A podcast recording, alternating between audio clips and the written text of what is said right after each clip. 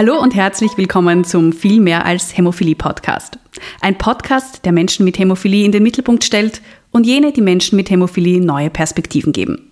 Dieser Podcast geht der Frage nach einem selbstbestimmten Leben nach, denn das Leben ist viel mehr als Hämophilie. Bei mir Magdalena Reiter-Reitbauer zu Gast heute ist Dr. Andreas Kuringer. Schön, dass Sie da sind. Vielen Dank für die Einladung. Andreas Kuringer ist Facharzt für Kinder- und Jugendheilkunde und Spezialist für Hämophilie.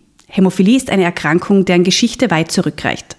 Dr. Kuringer wird uns heute erklären, welche Entwicklung die Beschreibung und insbesondere auch die Behandlung der Bluterkrankung über die letzten Generationen hinweg genommen hat. Außerdem wird er uns auch einen kleinen Ausblick darauf geben, was sich vielleicht auch in den nächsten Jahren noch tun könnte. Herr Dr. Kuringer, Hämophilie wurde ja früher als Krankheit der Könige bezeichnet.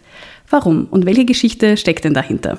Bekannt wurde eben die Bluterkrankheit über die Königshäuser damals und es war so, dass die, das englische Königshaus, die Victoria, bei ihr das zum ersten Mal größer publik wurde. Natürlich weiß ich nicht, ob das damals bei ihr eine Spontanmutation war oder wie das auch immer war, wie sie das vererbt hat damals. Faktisch auf jeden Fall so, dass es dann in weiterer Folge eine Enkelin von ihr das Zarenhaus, ins Zaren, das russische Zarenhaus eingeheiratet hat und aus dieser Ehe dann Alexei hervorging. Und Alexei war dann quasi bekannt, dass er dieses Problem hatte. Damals gab es noch keine sozialen Medien, aber irgendwie wurde das damals halt publik, dass in diesem Zarenhaus und deswegen hat man das die Krankheit des, der Königin oder die Königinnenkrankheit genannt. Was bedeutet denn Hämophilie genau? Wie hat man sozusagen diese Blutgerinnungsstörung entdeckt? Also Hämophilie bedeutet die Neigung zum Bluten, eine Bluterneigung und entdeckt hat man das genau, dass die Patienten einfach oder die Betroffenen einfach, wenn sie sich verletzt hatten, länger bluteten, dass sie schnell blaue Flecken bekommen haben und in schweren Formen eben, dass sie relativ rasch diese Gelenksblutungen hatten. Also eigentlich schon im Krabbelalter, wenn sie zum ersten Mal mobil werden, dass es dann zu sogenannten Gelenk- oder zu den Gelenksblutungen kam und so ist es aufgefallen, dass da die ähm, Patienten ein Problem offensichtlich haben mit der Blutgerinnung. Wenn wir uns nun so einige Jahrhunderte später im Jetzt einfinden, Hämophilie ist ja nicht gleich Hämophilie. Was weiß denn die Medizin heute? Welche Formen gibt es von Hämophilie? Es gibt ähm, also zwei Hauptformen, würde ich jetzt mal sagen. Das sind die Hämophilie A und B. Es gibt noch seltenere Hämophilieformen, auf die wir jetzt heute aber nicht eingehen sollten oder müssen. Bei der Hämophilie A ist es so, dass in dieser Gerinnungskaskade, die aus vielen Faktoren besteht, die Gerinnungskaskade, eben der Faktor 8 nicht so funktioniert, wie er sollte. Und bei der Hämophilie B ist es der Faktor 9. Jetzt gibt es da auch verschiedene, ähm, natürlich schwere Grade. Also man spricht von der schweren Hämophilie, wenn diese Faktoraktivität 1% unterschreitet. Dann gibt es die moderate oder mittelschwere Form, da reden wir von 1 bis 5 Prozent Faktoraktivität und dann die milde Form, da sind es dann 5 bis 40 Prozent. Und wie zeigen sich denn diese unterschiedlichen Schweregrade? In welchen Körperarealen oder wo, wo macht sich denn das bemerkbar im Körper? Also wenn man an einer milden Hämophilie leidet, dann kriegt man es unter Umständen gar nicht so schnell mit, sondern da fällt es irgendwann auf, dass man vielleicht schon ein bisschen zu mehr blauen Flecken neigt und dann aber vielleicht bei einer ersten Polypenoperation oder so einfach auffallend nachblutet und dann in der weiteren Abklärung das auffällt. Bei der mittelschweren Form ist es schon so, dass man schon stärker blutet, dass man schon früher merkt, dass man vielleicht auch mal eine Gelenksblutung hat. Bei der schweren Hämophilie ist es obligat, dass man, sobald man mobiler wird und dann halt auch zwangsläufig mal hinfällt, dass es dann zu Gelenksblutungen kommt. Also die Kinder fallen meistens so in, sag ich mal, in der zweiten Hälfte des ersten Lebensjahres fällt es dann auf, dass die Kinder ein offensichtliches Problem haben. Das heißt, bei schweren Formen wird das dann auch relativ rasch in den ersten Lebensmonaten diagnostiziert? Genau, also wie gesagt, die Kinder fallen dann relativ rasch auf, dass sie schnell blaue Flecken bekommen, dass sie vielleicht mal ein dickes Gelenk haben und so kommen sie dann ins Krankenhaus. Dann macht man diese typischen Gerinnungstest und sieht dann relativ rasch, dass da was nicht stimmt. Und in weiterer Form muss man natürlich weiter abklären. Es ist ja so, es betrifft hauptsächlich Jungen, oder fast ausschließlich Jungen, kann man sagen.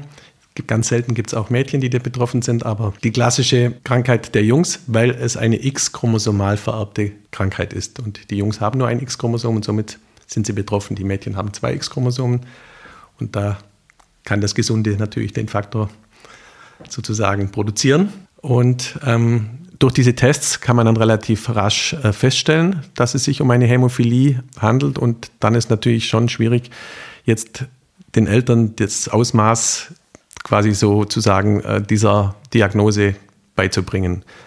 Ich habe vorhin schon erwähnt, in heutigen Zeiten ist es nicht mehr die Bürde, wie es vor vielen Jahren war, aber natürlich ist für die Eltern auch heute noch ein Schock, wenn man diese Diagnose einerseits bekommt, andererseits ist es für sie auch eine gewisse Klarheit, weil davor für sie manchmal das schwierig war, wenn das Kind blaue Flecken hatte und es nicht ganz klar war, warum hat es blaue Flecken, wird es irgendwie von irgendjemand auch geschlagen zum Beispiel.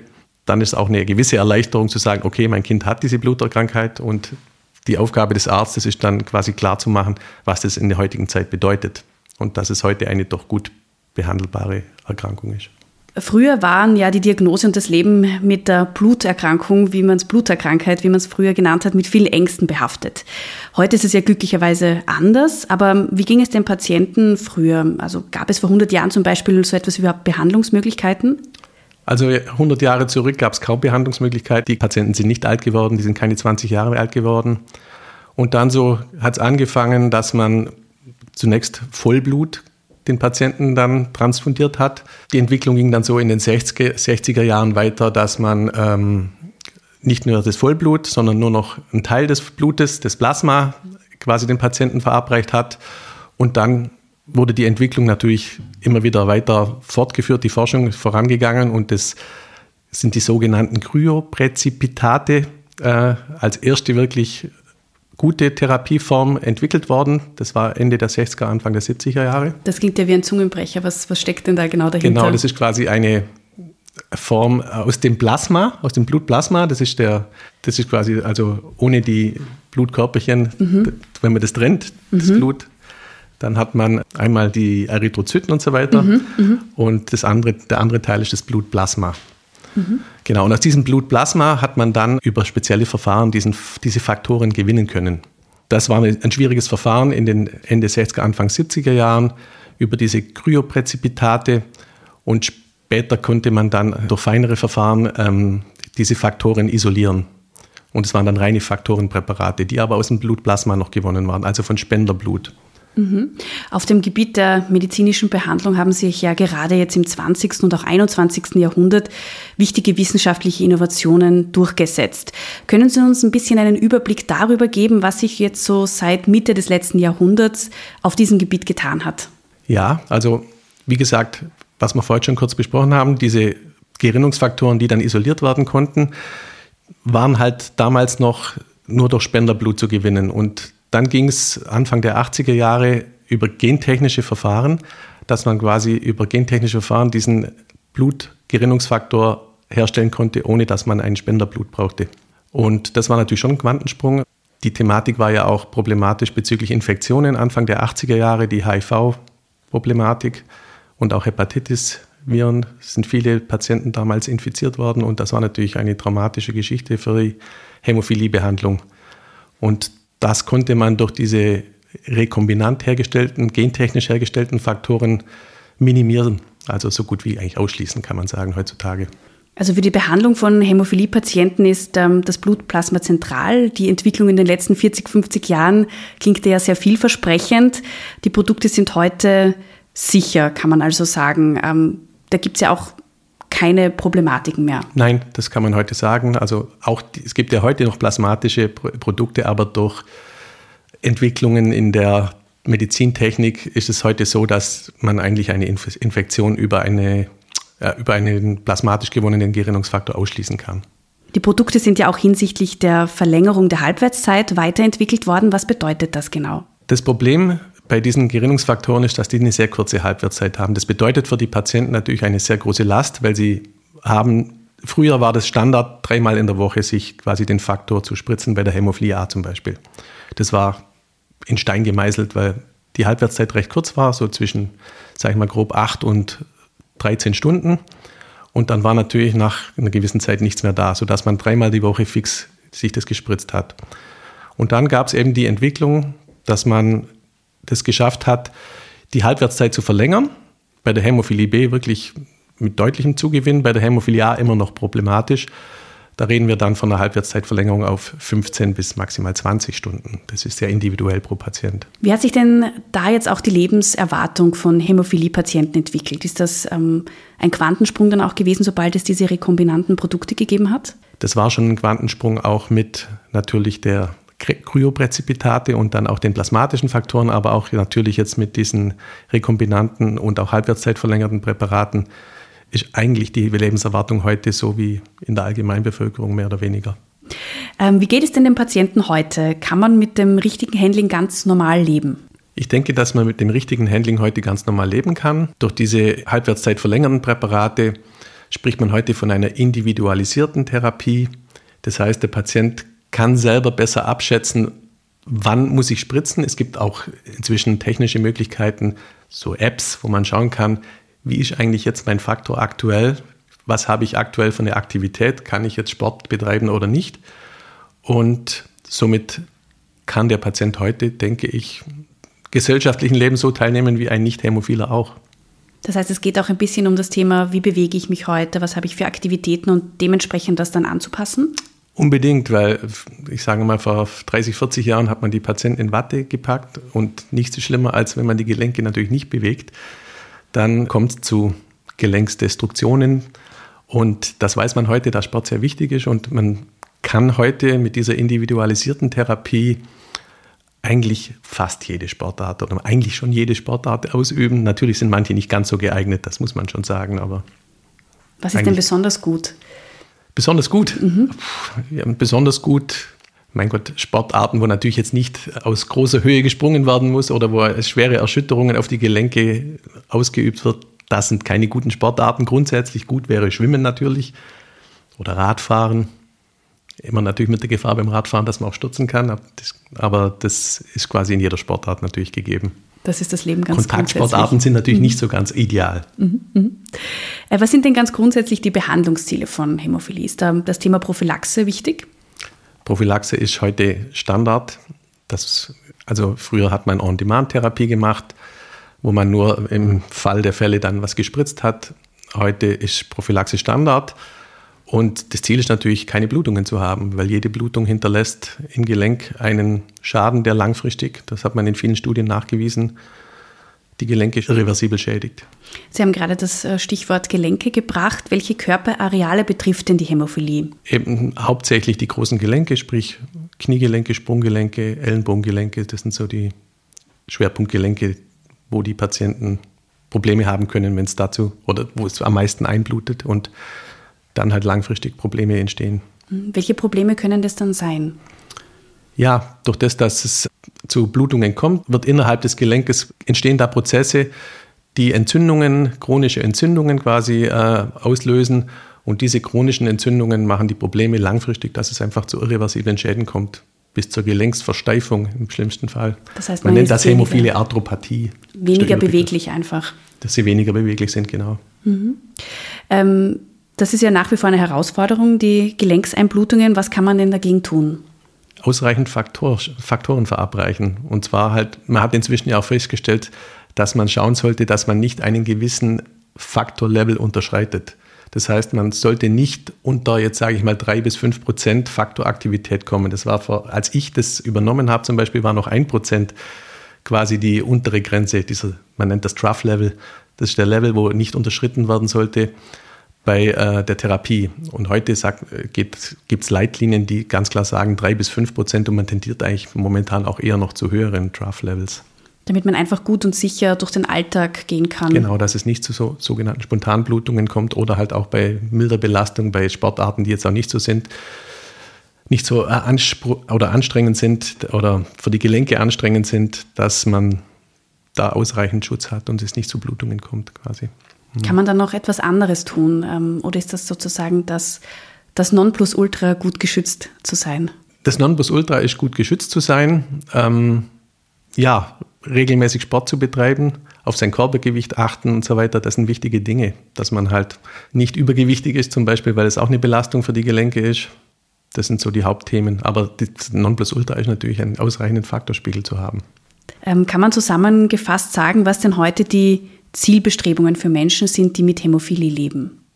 Ja, die Zielbestrebungen von Menschen, die mit Hämophilie leben, sind so am gesellschaftlichen Leben teilnehmen, wie jeder andere Nicht-Hämophile auch. Sprich, die sportlichen Aktivitäten so machen zu können, Beruf ausüben, den man will und am gesellschaftlichen Leben so teilnehmen wie Nicht-Hämophile auch. Das muss heute das Therapieziel sein und das ist auch gut umsetzbar, denke ich heute. Lassen Sie uns vielleicht jetzt zum Abschluss einen Blick in die Zukunft wagen. Ähm, welche zukünftigen Therapieoptionen kann es denn geben? Bis vor 10, 15 Jahren war es ja so, dass man rein die Faktorsubstitution quasi als Therapieform hatte und dann gab es aber schon vor 10, 15 Jahren die Entwicklung, die Gentherapie voranzutreiben und da hat sich natürlich viel getan und es ist inzwischen so, dass zwei, also dass in Europa für die Hämophilie A eine Gentherapie zugelassen wurde und in den USA für die Hämophilie B die Gentherapie jetzt aktuell zugelassen wurde. Abseits der Gentherapie gibt es noch andere Therapieformen, die nicht in quasi der Form sind, dass man den Faktor substituiert, sondern die Funktionen, die diese Faktoren haben, quasi auf andere Art und Weise mit diesen Medikamenten behandeln kann. Und ein großer Vorteil ist natürlich, dass man dann nicht mehr diese intravenösen Zugänge braucht, sondern die Therapieformen durch eine subkutane, also unter die Haut zu verabreichende Therapieform machbar sind und auch nicht mehr so häufig. Das ist natürlich für die Patienten schon auch von einem großen Zugewinn. Das heißt, es wird sich auch ähm, einiges hinsichtlich der Lebensqualität tun. Absolut. Weil natürlich eine große Bürde für die Patienten ist schon diese intravenöse Verabreichung, gerade auch für die kleinen Kinder. Und da ist es natürlich schon so, dass die durchaus auch profitieren von einer anderen Therapieform, wenn man das nicht mehr braucht. Wird man Hämophilie irgendwann einmal heilen können? Das, da bin ich kein Prophet, um das zu beantworten, mhm. aber die Gentherapie soll ja eine, quasi eine Art Heilung sein. Dann kriegt man einmal die Therapie verabreicht und muss sich dann, so Gott will, die nächsten 15, 20, 30 Jahre nicht mehr spritzen. Also das wäre eine Art Heilung. Das ist jetzt aber noch in der Zukunft. Das ist noch ein bisschen in der Zukunft. Die aktuellen Gentherapien schaffen das so in der Form noch nicht. Man weiß ja auch noch nicht genau, wie lange dann wirklich dieser Faktor durch die Gentherapie aus, also wie lange der Patient den Faktor dann produziert. Also so wie das ausschaut, momentan ist es nicht so, dass man das dann nie wieder spritzen muss. Aber mit den ähm, aktuellen Möglichkeiten sind Hämophilie-Patienten ganz gut aufgestellt aktuell? Ich finde schon. Ich habe das quasi vor 15 Jahren übernommen die Hämophilie-Behandlung bei uns in Vorarlberg. Und was sich da jetzt in diesen 15 Jahren getan hat, ist schon gewaltig an Zugewinn. Und wenn man davon ausgeht, es wird sich in den nächsten Jahren weiter so entwickeln, also sehe ich das ganz positiv. Und Stand heute auch schon sehr positiv eigentlich für die Hämophilie-Behandlung. Das klingt doch nach einem sehr guten Abschluss fürs Erste. Ähm, der viel mehr als Hämophilie-Podcast kommt zum Ende und wir stellen unseren Gästen drei Fragen. Was sollte denn jeder Mensch mit Hämophilie wissen? Jeder Mensch mit Hämophilie sollte wissen, dass er heute mit den Therapiemöglichkeiten, die heute da sind, eigentlich ein normales Leben führen kann. Wir haben natürlich hier in Mitteleuropa die Möglichkeit, das auch finanziell so zu gestalten, dass es jeder kann. Das muss man auch sehen. Das ist natürlich nicht in der ganzen Welt so. Also die Möglichkeiten jetzt in Afrika oder in Mittelamerika, Südamerikas sind nicht so, dass jeder Patient alles zur Verfügung hat, was wir hier haben. Aber ich sage mal, jeder Patient jetzt für unseren Podcast hier, der dem zuhört, ähm, für den sollte klar sein, dass er heute mit den heutigen Möglichkeiten ein normales Leben führen kann. Mit der Bürde, die das schon noch mit sich bringt, das muss man schon auch sagen. Also eine gewisse Bürde hat das natürlich schon noch, wenn man sich immer intravenös spritzen muss. Mein größter Wunsch in Bezug auf Hämophilie ist? Mein größter Wunsch in Bezug auf Hämophilie ist, dass sich die Entwicklung der letzten Jahre so weiter fortsetzt, dass die Therapieformen weiter entwickelt werden und somit auch die Bürde für den Patienten deutlich geringer wird. Was ich noch sagen wollte. Was ich noch sagen wollte, ist, dass man heute, glaubt, den Eltern vermitteln kann, wenn sie die Diagnose gestellt wird, dass es heute Therapieformen gibt, die ein völlig normales Leben möglich machen und somit dieser Schock, den die Diagnose ja doch bedeutet am Anfang, ähm, nicht mehr so ausgeprägt sein muss und dass man einfach sagen kann, heute kann man das gut behandeln und quasi optimistischer in die Zukunft schauen kann für die Eltern. Vielen herzlichen Dank, dass Sie sich heute Zeit genommen haben und dass wir mit Ihnen gemeinsam auf die Geschichte, die Gegenwart und auch ein bisschen in die Zukunft der Hämophilie blicken konnten. Vielen Dank. Gerne. Vielen Dank für die Einladung. Dieser Podcast entstand in Zusammenarbeit mit der österreichischen Hämophiliegesellschaft, mit freundlicher Unterstützung von Sobi und redaktioneller Aufbereitung von Media Planet Österreich.